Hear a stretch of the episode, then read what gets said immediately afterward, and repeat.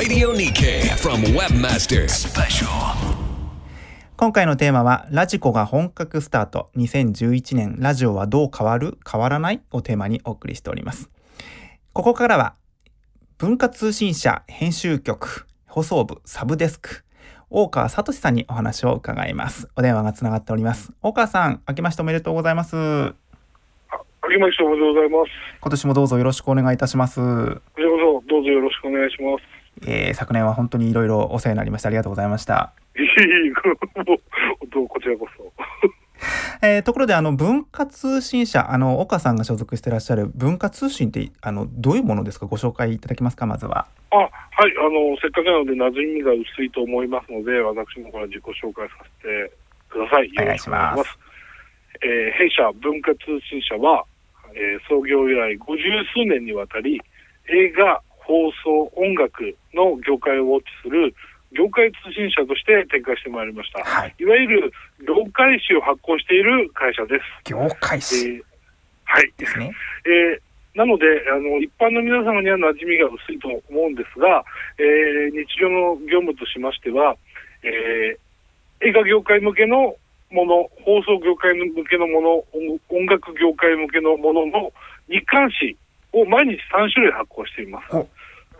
その他に、えーそれら3つの業界を全て総合したエンタメ業界総合誌として、えええー月間の文化通信ジャーナルというものを発行しています。これらの媒体はすべてその業界の購読者様向けだけにお届けしているものなので、えー一般書店などでは流通していない媒体になります。えーですが、えっ、と、弊社も、えー数年前からウェブサイト、文化通信 .com というものを立ち上げまして、ええー私どもがあの取材、えー提供している業界専門情報の一部をウェブ上で情報提供させていただいておりますので、ご興味のお持ちの方はぜひ、あの弊社ウェブサイトなどもご覧になってください。あの見出しとか見れますよね？はい、えっ、と、今、あの弊社サイトもリニューアルをしまして、えー会員様向けにウェブ上で通信が読めるというサービスを展開しているんですが、えー会員でない、契約をしていない方にも、あの、見出しが見れて、一部ニュースも見れるというようなサービスで展開をしております。えーそんなお仕事をなさっている文化通信の大川さん。まずあの2010年去年ですねラジオ界についてちょっとお話伺いたいと思うんですが取材していらっしゃっていかがでしたですか？はい、えー2010年のラジオ会ということを考えますと、ええ。私はその放送専門の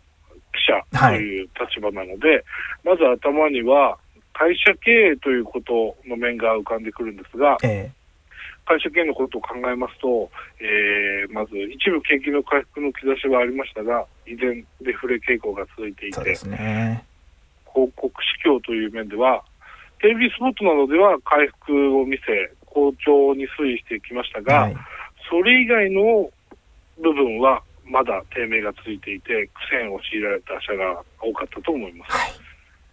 少し長い目で見ても、ラジオ界には厳しい状況は続いていると思いますね。はいで、以前の広告環境下では、テレビの広告の動向がワンテンポずれてうん、ラジオの広告に現れ、同じ傾向になるという流れがあったんでえすが、ー昨今はそれも当てはまらない状況になってきておりまして。なるほど。これは原因としてはやっぱりその出向側の企業の姿勢が変わってきたっていうことになるんでしょうかね。あのまさにそういう部分だと私も思っておりますし、取材している範囲でも、あの局の皆様はそういうお声が多く出てくるようになっているんですが、え最近のその企業の出向する側のスポンサーさんのあの姿勢という部分ではー、え。やはりこのご時世もあって、固定費を嫌って、ーはい即効性を求めるという方向性になっているので、えーえーセールスプロモーションでラジオを活用するっていうような考え方が主流になってきているんだと思います。もう本当一過性の費用として計上しようという考え方が多いんだと、多くなっているんだと思いますし、その分、あの、ラジオ局さんとすると、あの、いわゆるタイム収入と言われるような部分の確保というのが、あ今、あの、難しくなっていて、各社さんの悩みになっていると思います。タイム収入っていうのはいわゆるあの番組のスポンサーっていう形ですよね。どこどこの提供でお送りしますっていう、そういう形の。はい。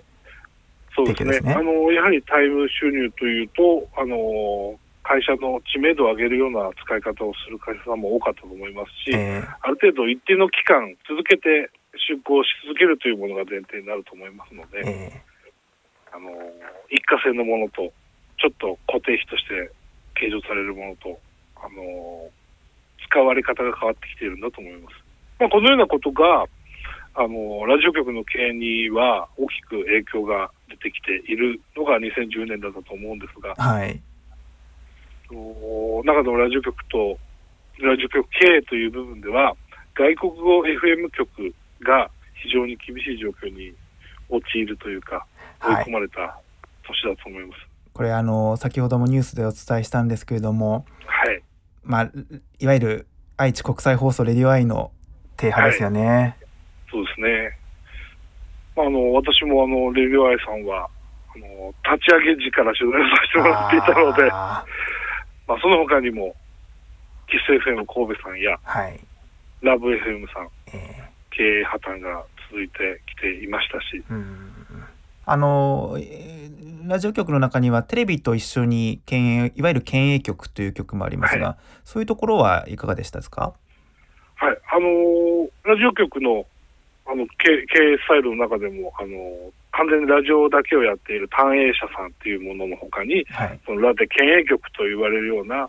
あのーテレビもやり、ラジオもやりというような会社さんがありますけども、えーあの地デジ推進が今進んでいて、えーまさに今年の7月24日に、えーテレビの方はデジタル化完了というのを目指しているわけですが、はい。そういったあのコストがかかるものがあの前からもうよ予見できていたわけで、えーあのラテ県営局さんなどではそのテレビ局のデジタル化投資、他いろんな部分であの力を注いでいるときに、ラジオの方はもうもっとあの細々とやっていくようなうん。形に、あの影響がそこでも出ていたと思いますね。まああのこういう、まあ、状況を脱するために何か策っていうのはあるんでしょうかね？大川さんどうお考えになりますか？ここは報告司教に依存している今の放送局経営のスタイルから一歩進むようなことがない限り、うんもう広告司教の回復を待つしかないっていうのがまず思い浮かぶところですね。まあ、そこで、その、広告司教の中でも何かしら改善する何かがないかと皆さんお考えになってるんだと思いますし、えー広告司教以外のところでも、あの、まあ、利益を上げるようなことを何かないかと、皆さん今考えているのが現状だと思いますね。そうですねえーまあ、あのそういった中で登場し、大きな期待を集めているのが IP サイマルラジオ放送のラジコですね。ラジコあのとてもあの期待が大きいものだと思います。えっ、と、2010年のあの前半から在京、在阪のラジオ各局さんが集まって、共にスタートさせたものが、12月1日からは株式会社ラジコとなって設立され、えー実際にその配信エリア自体も拡大しました。はいこの株式会社としての運営スタートしたということで、株式会社は利益を追求していくものになるはずですし、はいまあ、そういったあの収入面、利益面が各局へもプラスに働いてくるものだと思いますので、とても期待をしたいと思っているものです。で、このラジコは、えーまあまあ、以前の話では、あの2011年の春までにも、いろいろとえ実施エリアを拡大していくというようなお話でありましたし、そうですね。えー在京在阪だけでなく、全国のラジオ局さんにとって、プラスに働いていくものになってもらいたいと思ってます。はい。私も願っております。まさにそうですよね。はい。で、あのーさらにラジオ各局さんでは、はい。通常の広告収入だけでは乗り切れないのではっていう状況が続いている中で、え経費節減も徹底的に行われましたし、ー、えさらに、えー放送収入以外で新たな収入源が確保できないかと、皆さん模索が続いていた年だったと思います。ー、あの例えばそれはどういうのがあるんでしょうか？はい。えっと、従来に比べてショッピング番組が増えてきたりとか、はいあの、イベント、事業展開とセットにするような動きもたくさん増えたと思いますし、ええーインターネット連動を活用したような展開もさらに増えてきたと思います。えなるほど。えーつあの普及が著しいツイッター連動の番組などでもあの本当にたくさん増えたと思います。そうですね。ツイッターといえば、あの、文化通信さんでも、そうですね。はい。えー弊社でもかっこしまさんがちょこちょ。ことラジオ界のあのホットな情報をちびりちびりと出して皆様に提供しておりますので、ぜひあのご注目いただくとありがたいところであります。はい。その他にも、あとははい。あの付け加えなければいけないところは、ええあの技術の進歩とともに、えーいろいろなものが実現できるような世の中になってますがそうで、すね。えーラジオ界の延長線上の話題とも言えますマルチメディア放送についての議論もとても進展しましたしすでにラジオ放送をやられていらっしゃる局さんからしても従来のラジオ放送にとどまらないいろんな、まあ、付加されたようなサービス層とかいろいろなものがあの実現できるような状況になってきているのであのここの部分も大きな期待が集まっていると思います。はい。えーさて、あの、今年2011年以降、ラジオがどうなるか、まあ、岡さん、いズバリお尋ねしたいんですけれども、いかがですか？はい。えっと、まあ、私、その業界記者という立場から話をすると、はい。ラジオというよりも、ラジオ局がどうなっていくのかっていうふうに、な部分に目が向いてしまうのですが、えこの部分は、まあ、結論から言いますと、ーはい。従来のやり方を続けているだけでは生き残ることは厳しい時代に入ることは確実だと思います。でもあのこれにつきましてはいろんなその解打開策というか対応策というのはあると思いますえーし、えー各局さんの姿勢が現れてくる部分だと思いますね。うん。まああの私が思うことを個人的に思うことをお話しさあせ、てもらいお願いいたします。が、あのまあ、今、ラジコのお話の注目が高いですが、あのラジオ業界にとって大きなプラスになり得るものとして本格スタートがありましたが。あの従来よりラジオ業界においてあの媒体価値を測る、まあ、表す物差しとして、えー定期的に調査が実施されているラジオ聴取率調査、まあ、レーティング調査などと言っているものがありますが。レー、ティング、2ヶ月に1回首都圏で行われてますね。はい。まあ、これにつきまして、えー数字をあのずっとあの見させてもらっていても、近年はそのラジオ全体の聴取率を表しています、セットインユースと呼ばれている、まあ、この数字がじりじり下がってきているわけですね。そうなんですよね。あの、史上、稀に見る点々点みたいな、あの、数字になっちゃいましたね。まあ、あの本当に直近だけ見ますと、うん10月調査ではあのちょこっと増えたので、あの一概に言えない、これからプラスに転じるかもしれないんですが、はい。まあ、そういうちょっと長目で見た、ちょっとじりじり下がっている状況で見ましても、ラジコを契機として、えーセットインユースがプラスになる、ぜひまあ、あの減少に歯止めがかかって、はい。プラスになるという流れに本当にこれはなっていくのを期待をしているとこ業界皆が望んでおります。まあ、あのここであの実際にラジコさんの話では、えー今までラジオを聞いてなかった、まあ、若い世代の方ええがラジオを聞くようになったとか、以前はラジオを聞いていたけれども、ええ最近は聞いていなかったという人にも、ラジコがきっかけとなって、再びラジオ聴取へ導くパワーもあるんだと思います。そうなんですよ。それが本当にラジコの効果、大きな効果ですね。はい、でまさにここれが効果としてどんどん現れてくれば、ええセットインユースは増えていくわけで、ラジオ界全体にとってのパワーが増したと、本当そうですね。外からも見えるようになるわけですから、はい。ここに期待したらいいところなんですうが、ん。あのラジコという、あのもう本当パソコンと、もうほとんど普及が進んでいるネット網があれば、はい。手軽にラジオに触れられるというものですから、えあのそのハードルをもう簡単に超えてきているユーザーさんは確実にいらっしゃると思うので、本当それがどれだけいらっしゃるのかえそうですね。大きな注目ではありますね。そうですね。まああのこれはその一大きな話題としてまずラジコのことが気にはなりますが、はい。業界全体として考えますと、もう重要な課題と言えると思うんですが、ええこれは重要波テレビが抱えている状況とも同じものだと思うのですが、ええー人のライフスタイル、ライフサイクルというものはどんどん変わってきていて、ラジオのライバルとなり得るメディアもぐんと増えてきていると思います。おっしゃる通りです。まあ、そういったラジオ対他メディアはい。の間での競争が激化している中で、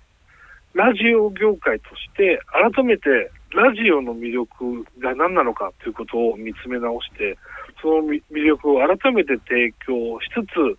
ユーザーを確保していくということが、まあ、本質的に必要な状況になっているんだと思います。はい。従来からのラジオ局としての存在価値をあの誇示して守っていくというやり方もあると思いますし、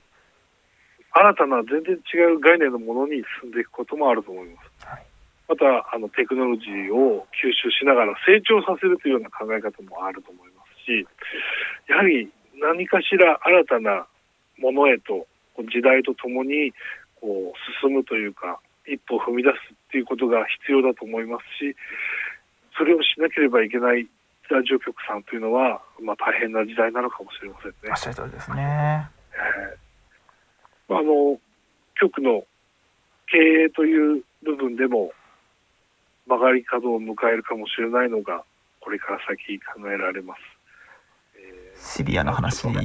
ですが、まあでもこれあの放送業界だけじゃないですもんね。日本全体に言えることかもしれませんが。うん。あのまあ、ラジオの経営という部分で考えていきますと、まあ、状況も見ながら従来の本業という、まあ、ほ放送のみに注力していくっていう選択肢もあるかもしれませんし、はいえー経営という部分ではあの経営基盤を強化するために、まあ、業界を挙げて、まあ、マスハイ緩和策はい。なども提言されていますしそうですね。民放連から出してます。そういうはい、そういう流れからいくと、業界内での合唱連行も近い将来あり得る状況になっています。まあその際には、あの、まあ、ラジオ日経さんは関係ないのかもしれないですけど、あの、民放ラジオという意味では、ええ県域放送、あの、広域放送、あと、なんでしょう、東北ブロックというようなあそのエリアみたいなものとか、ね。はい。あと、まあ、少ないですけども、まあ、系列という形で日本を貫いてやるような合唱連行もいろいろ、あの可能性として考えられますから、まあ、こういったその経営的要素を踏まえながら、えーコンテンツとしてラジオがどういった方向に向かっていくのか、私は大きな興味を持っているところですね。なるほど。このこの時代に私があの重要だと思っていることは、ラジオの魅力が何なのかということを、改めて各局さんがどうやって提示していくかだと思っています。あちょっとまああの概念的なので、もう少しあの、まあ、まとめてはい申しますと、いします。あのその経営的生き残り策が求められている中、えーコンテンツ的側面でも新たなものを出していかなければいけない。うんまあ、この両面の部分を、まあ、各局さんがあの知恵を絞りながらあの一歩一歩手を打っていかれると思いますのでそこに私は注目しておりますしあの実際にその社の姿勢が具体的にあの次々と出てくることになると思います。うん。もう少し具体的に言いますとあの先ほどもお話し少ししましたが、えー放送外収入分野での、まあ、事業展開などであの新たな一歩を模索されることになるとも思いますし、うん。コンテンツの面で言うと、まあ、ラジオの魅力という意味でトークの要素の部分へのクローズアップの仕方とか、まあ、トークの扱い方の度合いに各局のその姿勢というかあの違いが現れてくるような気がしています。経営という意味で可能性としてはあの縮小均衡型の流れでやっていくということも出てくるかもしれませんし、えまあ、また逆にその技術を駆使しながら、ネット系を駆使しながら、新たな魅力を提示するものへと、あの、進んでいくもたくさん出てくると思います。いやー、新年早々からすごく重要なお話を大川さんに伺いました。いえ、あの、ぜひ、私が思っていることは、あの、今年もラジオ界、あの、皆様に元気に動いていってもらいたいと、そういうことをあの期待しているということをあの込めておりますので、ありがとうございます。今年も期待したいと思っております。ありがとうございます。ちなみに最後にあの大川さん2011年、個人的にで結構なんですがどんな年にしたいですか、いやーやはり私も、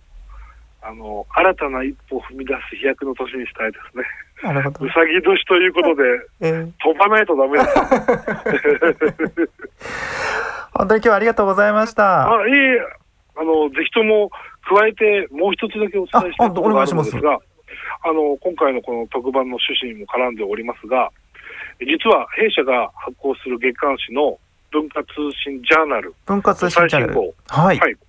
え1月号ですね。ええこの1月号の中で、ええラジコの岩下社長インタビュー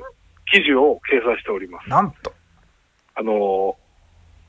結構前にちょっと説明しましたが、あの、一般の方々のお手元には、これまで届かないあの媒体であったのですが、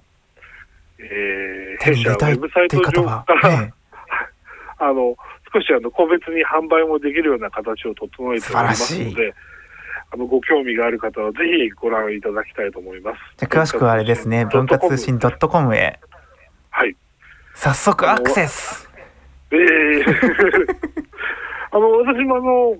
番組のラインに沿って、ラジコの件で、あの、もっと突っ込んだ話をすることもできたかとも思ったのですが、はい。あの、あまり突っ込むと問題もあるというのもありますので、あの、い岩下さんが披露してくださっている様々なお話のことを、ぜひ弊社媒体もご覧になっていただけたらありがたいと思っておあります。の私もじっくり拝見させていただきます。はい、もうぜひよろしくお願いしはいます。。引き続きじゃあ今年もどうぞよろしくお願いします。はい、ここちらこそよろしくお願いします。ありがとうございましたどうもありがとうございました。文化通信社編集局放送部サブデスクの大川聡さんにお話を伺いました。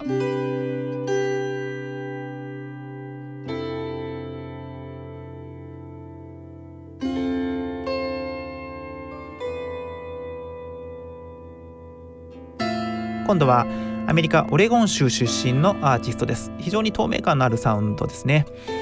ジェーン・バレンシア、New Year's Day。The water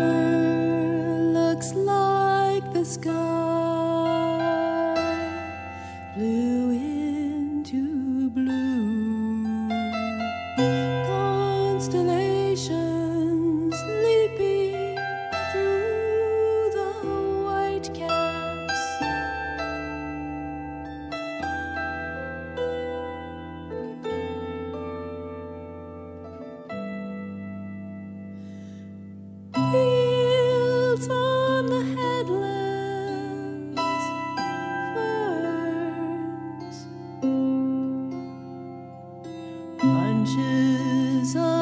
yellow flowers.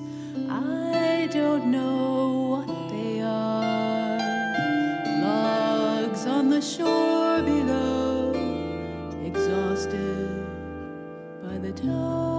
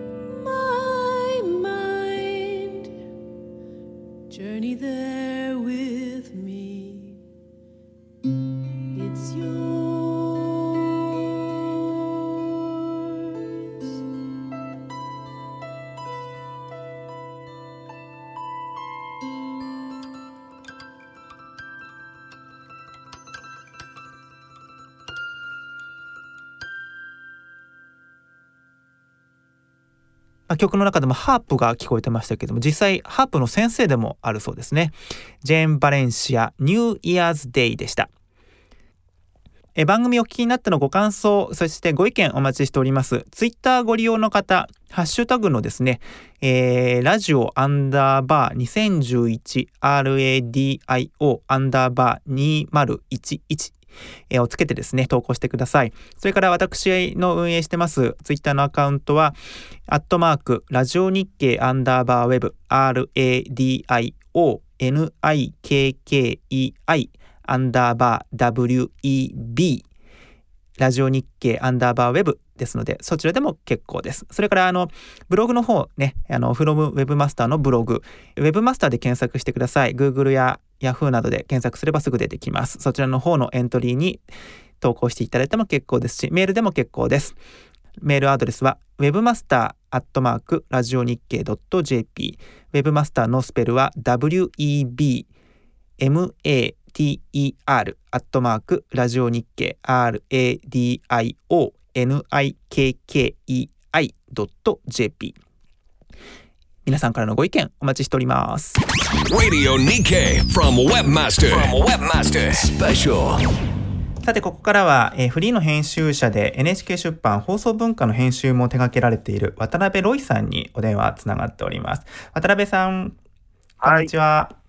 どうもこんにちは。明けましておめでとうございます。本年もよろしくお願いいたします。こちらこそよろしくお願いします。渡辺さん、今ご紹介しましたが、あの、NHK 出版から出ています、機関誌ですね、放送文化という、えーはい冊子がありますけれども、そちらの編集を手掛けられているということで、あの、実は、えー私、えー2011年、冬号にですね、ちょっと、あの、コラム書かせていただきまして、その説はありがとうございました。えーこちらこそ、あの、大変いい原稿を書いていただきました。とんでもございません。お恥ずかしい限りです。で、あの、早速なんですけども、あの、はい去年2010年、まあ、ラジオ界いろいろな動きが、あの、あったかと思うんですけれども、渡辺さん自身、あの、いろいろテレビ、ラジオ、こういった、あの、放送の現場の取材なさっていって、まあ、あの、ラジオ界ぶっちゃけどういうふうにお感じになってらっしゃいましたでしょうか？そうですね。あの、やっぱり一番大きな動きは、えーラジコの、えー浸透とサービスの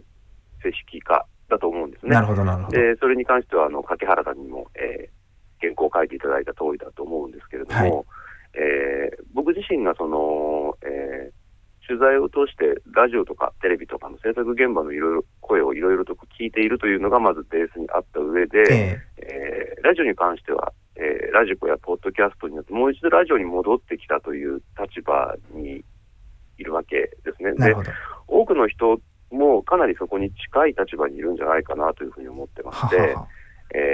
ーやっぱりこのリスナー層がラジコなどによって広がったことは間違いがないところじゃないかなと思ってます。なるほど。あの、え一般の人にとってそういったあのラジオ、まあ、いわゆる、えーラジオというデバイスじゃなくてですね、ラジコだとかポッドキャストというような、まあ、あの、どういうふうに受け取られてると思いますか？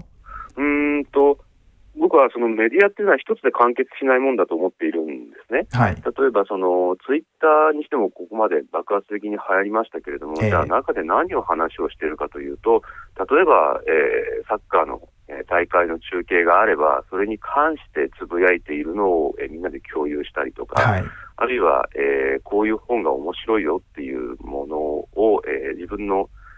信頼できるようなセンスを持っている人が喋ってたんで、あ、じゃあ僕も読んでみようかなというふうにその本を手に取ってみたりとか、えええーそのメディアの中で他のメディアを紹介したりするようなことっていうのが最近実は非常に多いんだと思うんですね。はい。なので、その一つの、えーデバイスから得られるから、ものすごく独特なニュースや情報であるのではなくって、えー既存の情報であったりとか、えー何かの価値観であったりとかの紹介というものが、単にその、例えばラジコを経由して手元に来るっていうだけのことじゃないかななんていうふうに思ってるんですね。なるほど、なるほど。ええ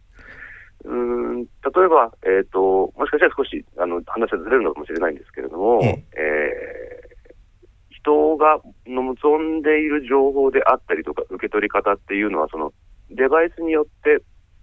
枝分かれはしたり、えー選択肢が増えたりはするとは思うんですが、そもそも求めているものというのは変わらなかったり、あるいは、えー変わるにしてもそれはその時々の人が求めているものだったりすると思うんです。なるほど。あのー例えばニュースだったりすると、えー新聞などの従来の活字メディア、はい。例えばそれは読み込む必要性がある、えー情報量が多いというメリットがある、あるいはある程度のリテラシーが必要だという、ちょっとしたハードルが高いもの。まあ、それがこうメインの、えー手法だったと思うんですけど、それが簡単に全体像が見渡せるテレビなどの映像メディアになって、で、今現在、えー概要だけを一読できるパソコンとかで手に入るヘッドライン的なニュースがまあ全盛だったりしますので、はい。これは受け取り手がどんどんと楽な方に移行しているという考え方もありますけれども、あえーそれで十分だっていうふうに、ほぼ大勢の人たちが感じちゃっているっていう、その受け取り方の、えー変わり方の方が、ーうん。えー着目するところだと思うんですね。なるほどね。えーであれば、そのデバイスが何かということよりも、えーそのデバイスに合ったものの出し方をしているところに注目が集まってるっていうふうに考えた方が、なるほど。ちょっとこう、残念な感じはしますけれどもね、実際。ただ、えっ、と、リテラシーが高いと、もっと楽しめますよというのは、えーあくまでも、えーファンであったり、送り手側の感想だとは思うんです。はい。実際問題。えーそうです小説ね。にしてもね、あの、きちんと読み込めばこんなに面白いのにって思っても、えーそもそも本を読むっていうことが得意ではない人にとっては、全く触れることのできないものですから、ああ、やっぱり本の世界でも同じことが言えますでしょうかね。うーん、そういうことはあるかと思います。まあ、ただ、えー必ずゼロになることはないと思ってますし、はい信じてますし、祈ってる感じなんですけれども、はい。えーなので、えっ、と、その、またちょっと話が戻る、戻りますけれども、はいラジコというデバイスを経由して、ラジオに戻ってきたんだとすると、多くの人が多分、えー戻ってきた、まああるいはラジオをそもそも聞く機会がなかったけども、ラジオを聞くようになったという、新しいリスナー層が広がったことは、やっぱり間違いないんじゃないかなとは思いますね。はい。えー、じゃあそういうのを踏まえまして、今年2011年以降、ラジオ界、まあラジオについて周辺ですね、どういうふうに変化していくと思われますか？えっ、と、二つあるかと思います。はい。えー一つは、えーラジオがそもそも持ってる力、ね、リスナーとの距離感であったりえとか、ー、えーあるいはその一度聞き始めてしまえば、えーどんな複雑な情報でも同じトーンで耳にちり入ってくる、えー浸透する度合いといいますかね、はい。そこら辺のラジオが持っている力自体は、えー変わっていないし、それはもしかしたら、えーラジオを聞くチャンスが増えた人たちにとっては、そういうものを享受することができるという点で、とても喜ばしいことなので、それがどんどんと、えー磨かれていく、もしくは、えー量が増えていく。のではないかなと、えープラスの方向にはプラスの方向に行くと。えーはい。あるかと思います。はい。で、もう一つは、えーそもそもやはりラジオの持っている力というものを多くの人に浸透させる、アピールする必要がもちろんあると思うので、はいそういう動きが出てくるんじゃないかな、そしなて、えっとそういうものを出さなきゃいけないんじゃないかなというふうに思っています。はいあのせっかく持っているものを、えーでも、いいものを作ってるから、それでいいんだというような時代ではもちろんもうないので、そうですね。うん、こういう面白いものやってるよ、こういう面白い番組を作っている局なんだよということを積極的にアピールすることも、やっぱりラジオ側の義務になっていくのかなと。まさにそれはおっしゃる通りです。ええただ、その、ラジオのことをラジオで言っても、なかなか難しいものがあると思うんですね。ええ。よく言われます。ええ。ただ、その、えっ、と、例えばそれがポッドキャストであったりとか、ええ。えもちろんこう既存の、えー活字の媒体であったりとか、はラジオの中身をある程度す知らしめることは難しいことではあるんですけれども、うん。不可能ではないはずなので、え。えーそういうものにちょっとだけ力を今まで以上に割いてくれれば、あれ聞いた？みたいな話がいろんなところでできると思うんですねえ、起きてほしいですよね、そういうのね。うーんあの、ちなみに、渡辺さん、個人としては2011年どんな年にしていきたいと思ってらっしゃいますか？ああ、そうですね。体がきちんと動いて、で、仕事がちゃんとできれば、それが一番なのかなと思うんです。あの、えー、面白くないと何も入ってこないじゃないですか。はい。なので、自分自身が何かこう、いつも面白い状態でいられれば、いろんなものにも興味が湧くかなというふうには思っているので、なるほど。えー神社に行ったら必ず、えー商売繁盛と、えー家内安全をはい。お祈りすることにしています。わかりました。渡辺さん自身で何か、あの、この、この機にこんなことを今手掛けてますよだとか、この時間を使って、えー NHK 出版から放送文化という、えー年に4回機関誌という形で雑誌を出しています。はいえー放送関係従事者に向けた雑誌なので、えー少し専門的なところはあるんですが、非常にその作り手の方の気持ちとか、えーこういうこまあ、少し裏話的なものとかも、はいえー読める機会というのはそうそうないかと思うので、ね真面目なものを真面目に書いていますので、あのーちょっと面白い雑誌だなというふうに、えー手前味噌ですが思っていたりもするので、ぜひ手に取っていただければと。はい。今、最新号の、はい、はい。冬号では、え、作る女性、見る女性という特集、それから、放送通信法の解説などもありますね。はい、多分あの、これだけその放送法が、まあ、あの、えー通信と兼ね合いを持って、すごく複雑になってきているのを、迷子、えー図解入りで説明しているようなものっていうのは、ほぼ日本に今存在していないので、えーできれば、とても難しい話なんですけれども、えええー資料的な価値もありますので、そうですねえー勉強している学生さんも含めて、よかったら目を通してもらえればな、なんていうふうに思うんですが、私もこれ見て勉強しています。難しいですよね。難しいですけどね、一生懸命噛み砕いて何度も何度も読んでいます。ええはい。渡辺さん、ありがとうございました。はい、とんでもないです。なんか言葉足らずで申し訳なかったです。とんでもないです。これからもよろしくお願いします。はい、こちらこそありがとうございました。フリーの編集者で NHK 出版放送文化の編集も手掛けてらっしゃいます渡辺ロイさんにお話を伺いました。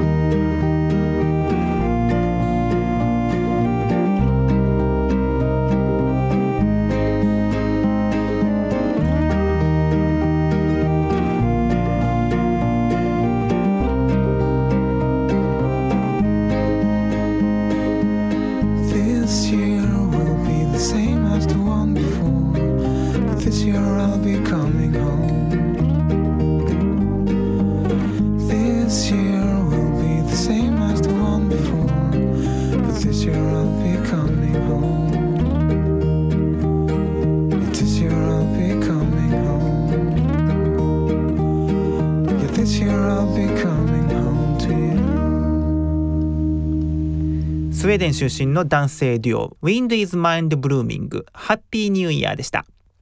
え番組お聞きになったのご感想そしてご意見お待ちしております。ツイッターご利用の方ハッシュタグのですね、えーラジオアンダーバー 2011RADIO アンダーバー2011をつけてですね、投稿してください。それから私の運営してますツイッターのアカウントは、アットマーク、ラジオ日経アンダーバーウェブ、RADIO、NIKKEI、アンダーバー WEB、ラジオ日経アンダーバーウェブですので、そちらでも結構です。それから、あの、ブログの方ね、あの、from Webmaster のブログ、Webmaster で検索してください。Google や Yahoo などで検索すればすぐ出てきます。そちらの方のエントリーに投稿していただいても結構ですし、メールでも結構です。メールアドレスは webmaster.radionickei.jp webmaster のスペルは web mater アットマークラジオ日経 radionikkei.jp 皆さんからのご意見お待ちしておりますいよいよラスト4人目の方をご紹介しましょう今度はこの方です Radio Nikkei from Webmaster. From Webmaster. Special. 株式会社ひまな犬河合さんですはい、こんにちは。こんにちは明けましておめでとうございますおめでとうございます。よろしくお願いいたしますはい、ひまな犬すごくユニークな名前ですねはいカタカナでひまな犬って書くんですけどねそうです。あのソーシャルメディアのプランニングをしている会社なんですけれども、ええ。よくまあペットショップですかとかですね。ペットフードを作ってるんですかって言われますけれども まあ我々あのいろんな人のきっかけを作るような仕事をしたいと思ってますので、まあ、暇な犬が街にポコッといるとですねそこに人が集まってくる、まあ、そんなあのプランニングの姿を目指しているので暇な犬という名前で活動しています。これすごく可愛いあのワンちゃんなんですけども、はい、ひらめいた時のはい。犬のこうびっくりマークがですね頭からひらめいているというそんなマークです。河合さんから見てラジオってあのまあどういうふうに一言で思われますか？ラジオは僕ちょっと音楽に似てるような気がしてまして、うん。音楽っていうのはやっぱり多感な時期であるとか自分の生活が非常にまあ制限された状態で、えー何か求めるようにそのラジオ音あ音楽をこうはい。聴いていくっていう感覚があったと思うんですね、つまり思春期の頃ってすごくいろんな音楽をこう自分から吸収しようと思った。でも大人になって社会に出るとその音楽を求めていくっていうパワーが仕事で奪われて、うん。意外とこうあとは夏メロをまた聞くみたいなことになりがちだと思うんですよ。でラジオっていうのもやっぱり受験勉強であるとか例えば車を運転しているところであるとか、はい。何かをしている時に、えー情報を入れたり、えー時代の空気をこう感じるために、えー体験するものところが何か他のことが忙しくなってくるとそのラジオの習慣というのがだんだんなくなってしまう。まあ、そういったところがねちょっと音楽にも近いところがあるかなと思うんですけれども特にやっぱり都会だともうラジオのその受信機にはい。ノイズばっかりで、まあダメだと、あのまともに聞けないみたいなことがあったので、まあ、去年から始まったラジコっていうのは僕もすごく注目していてあ特に僕は電波障害地区に住んでるもんですから、はあのラジオまともに入らないんですあね。ええなので、えーまあ、圧縮音源とはいえラジコのようなもので、えー聞けるっていうのはある種僕にとっては、まあ、もう機械はいらないと、うん。もうスマートフォンでいいと、はいただもうパケットでラジオを聴けるっていうのはすごく新しくてまたこう聞く習慣っていうのが戻ってきたなっていう感じがあるんですよね。なるほどなるほどちょうどあの実は河合さんを直接あのコンタクトを取らせていただいたのも河合さんのタイムラインで、えーラジコの話をしてる時にですねラジコえーラジコタグは僕あの 単語登録に入ってますからね。はい。あのその時に、えーラジコのビットレートは実はこれこれなんですよってあ話をしたのが一番最初のきっかけだったりしたんですけれども、今後、まあ、我々ラジオ業界、まあ、ラジオに携わる人たちっていうのはどういうふうにしていったらいいのかなっていうのがですね すごいちょっと今日難しいですうね。んピッとくるようなはい。ヒントでもあれば、うん、ヒント。ちょうどまあ今年のその2011年っていうのは、まあ東京タワーがまあ停波して、はいえっ、とスカイツリーに移るとか、地デジね地デジになるとか、まあそこで周波数のこういろいろなものが変わるとか、あとまあ出版なんかもかなりその電子雑誌、電子書籍っていうのがこう今賑やかだと思うんですね。でいろんなものがこう変わっていくときに、僕はやっぱりそのラジオっていうのは一種レイヤーメディアだと思っていて、レイヤー。レイヤーですね。それは何かをしてる時に被せることができるわけですよ。うん。耳だけでいいので。なるほどなるほで例えばこれからテレビはどうなるかっていうとテレビという映像の上に検索エンジンだったりソーシャルメディアっていうのがこうレイヤーのようにかぶさってくる、はい。まあ、GoogleTV だったり AppleTV だったり最近はあのーニコニコ生放送のコメントの部分ですね、まあ、そのそれごチャンネルごとのコメントの部分だけを足して HDMI にアウトするボックスとかがあるわけですよ。だから自分家のテレビがいきなりこうニコ生風になったりするわけですよ それってのは一枚レイヤーをかぶせてるわけですけれどもラジオってのはやっぱり音だけのメディアもちろんユーストリームなんかで覗くこともできるけどやっぱりそれはある種こうファンの人のためのお楽しみだと思うんですね。やっぱり本質はやっぱり耳からうん直接その情報が入ってくることとか何かをやりながら今日の夜やること今週末何か行われることそういったことをこう情報収集できるこれが大きいと思うんですね。でやっぱりブログだツイッターだっていろいろあるんだけれどもやっぱりその情報過多になってますので今いろんなものが。確かにそうです。もうブログの RSS とかも溜まっちゃってしょうがないわけですよね。はい。でこういう、まあ、ミクシーなんかもそうだしえツイッターなんかもそうだしブログもそうだしそれぞれのソーシャルメディアって必ずほにゃらら疲れってのを引き起こすわけですよね。うん。ある程度みんながやり終わった後に、もう終えないと。もうもう飽和してると。まあ、そういった時に実はその音声で情報が取れるっていうのは意外と新鮮でかつやっぱりその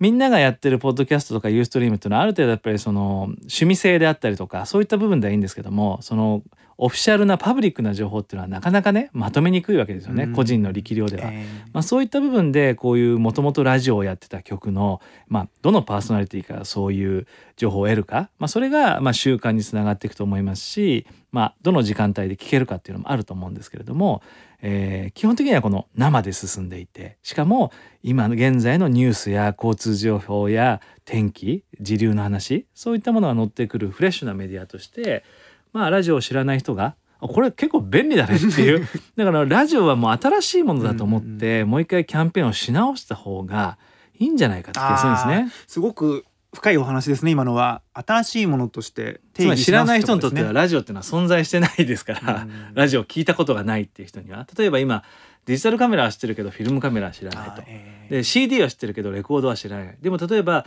DJ っていうのがやっぱりレコードで回すこれ面白いねこれなんていうデバイスなのいやこれはレコードって言うんだよみたいなそういうのに近くてもいいと思うんですね。そこでね一つやっぱりもうテーマがあるのは、まあ、ラジオが扱うものって情報と音楽だと思うんですね僕の中では。で特に AM 系だとやっぱり情報だったり、あとエモーショナルなその世間話の部分ですよね。いろんな人たちの。そういった部分。でもう一個はやっぱり音楽。やっぱり自分の iPod とか iPhone とかに入ってる曲は有限ですから自分が買ったりしたものだけじゃないですか、はい。そうするといずれまあ同じものの繰り返しになるわけですよね。そうすると、まあ、例えば Amazon のレコメンドなんかもそうなんですけどもあなたが買った本を買った人は他にこんな本を買ってますと。でそれはそれでいいレコメンドなんですけども世界がだんだん自分の趣味思考性の中で固まってしまうわけですよね。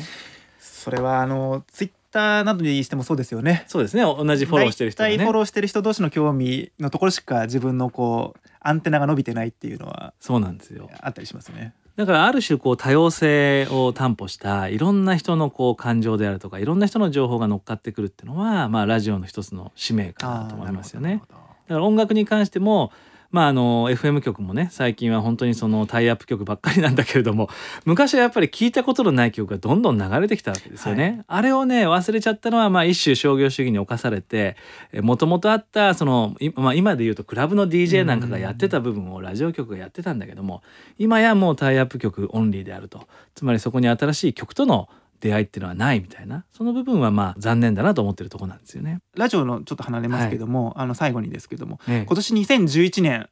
こんなことにすごく興味があるんだけど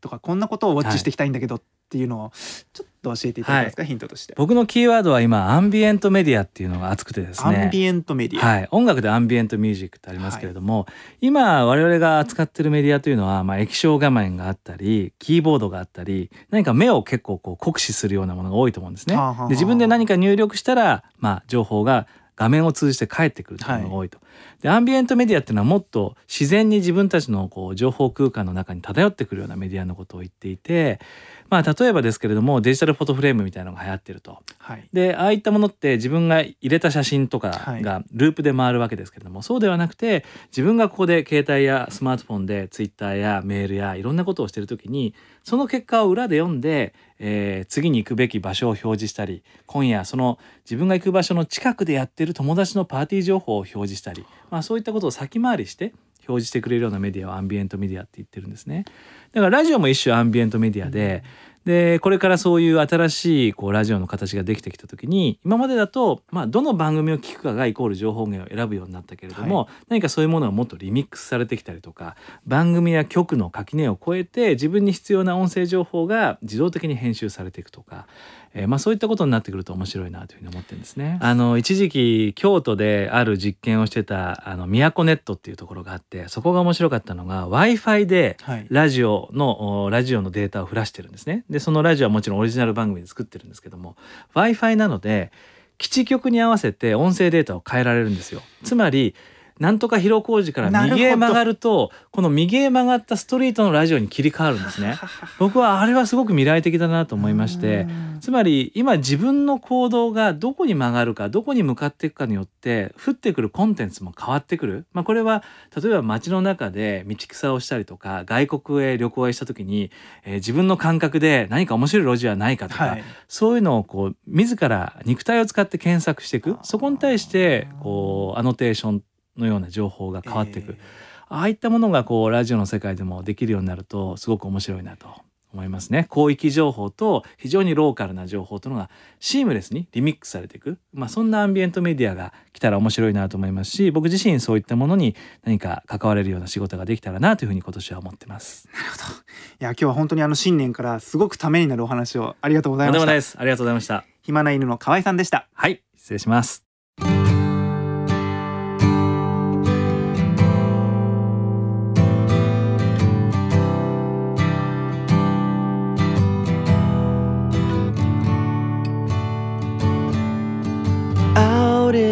Driveway at 5:45 I am scraping the windshield and it's 14 below. I'm warming the engine as I breathe on my hands. They're already predicting 12 inches of snow. And I,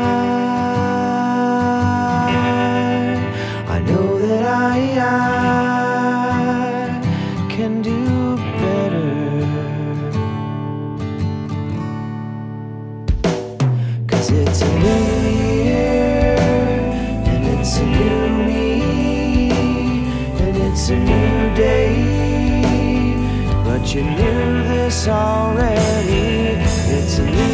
year, and it's a new chance to be a new man. And you come to expect this from me.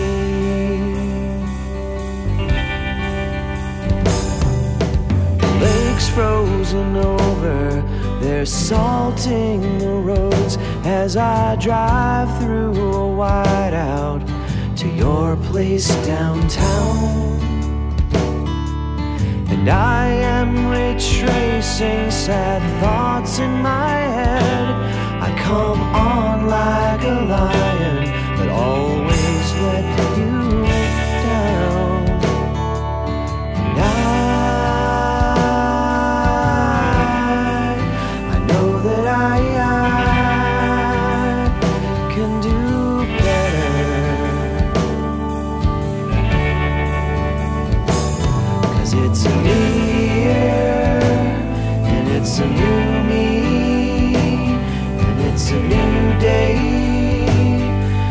you knew this already. It's a new year,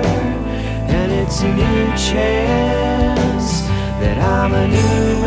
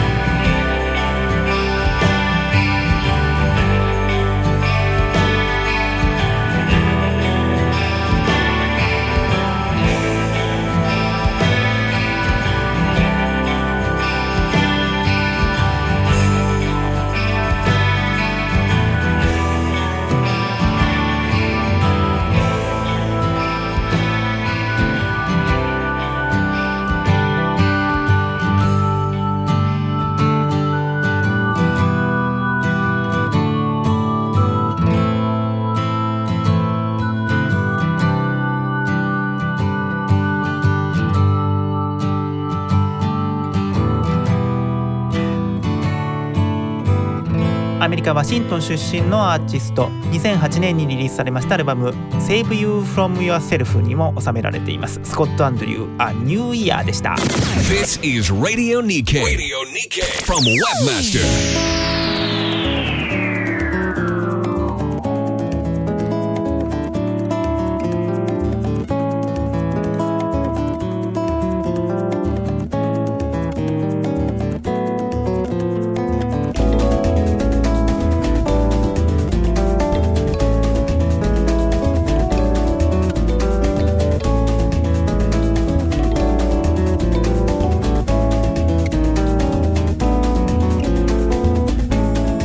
にわたってお送りしてまいりました「from Webmaster スペシャルラジコが本格スタート2011年ラジオはどう変わる変わらない」いかがでしたでしょうか？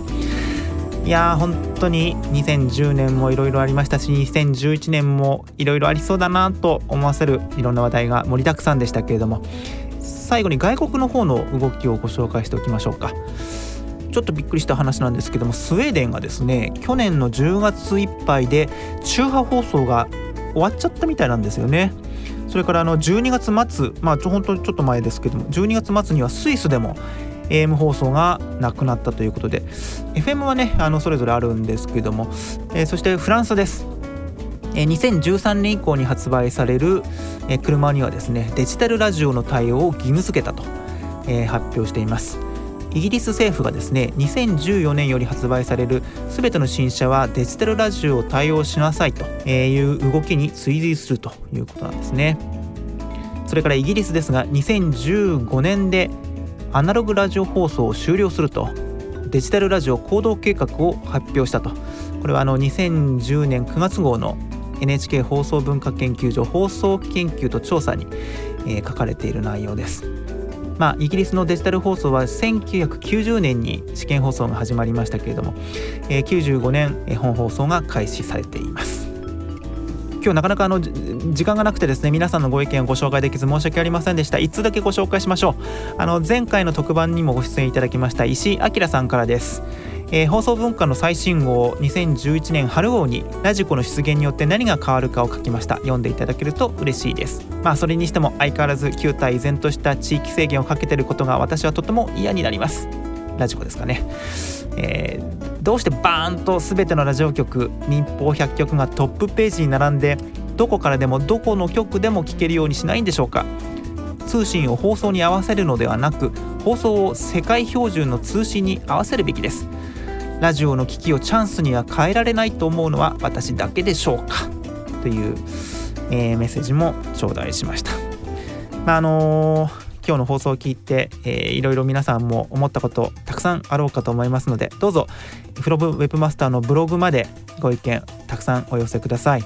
えっ、とウェブマスターでね検索していただければすぐ出てきます。それからあのツイッターの方でねご意見をお寄せいただいいただいても結構です。私が運営しているアカウントはアットマークのラジオ日経アンダーバーウェブラジオ日経アンダーバーウェブとなっております。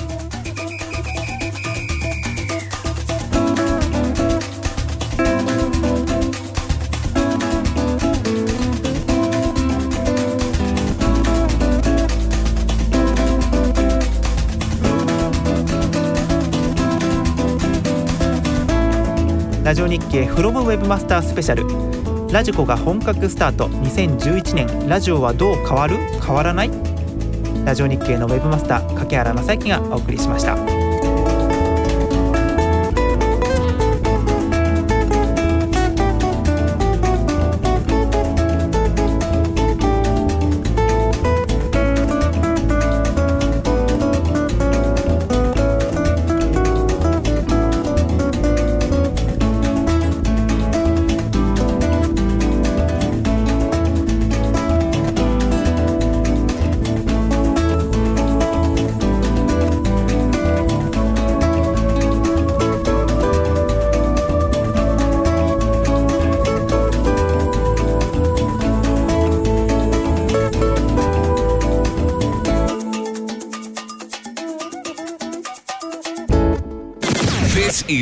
Radio Nikkei, Radio Nikkei. from Webmaster.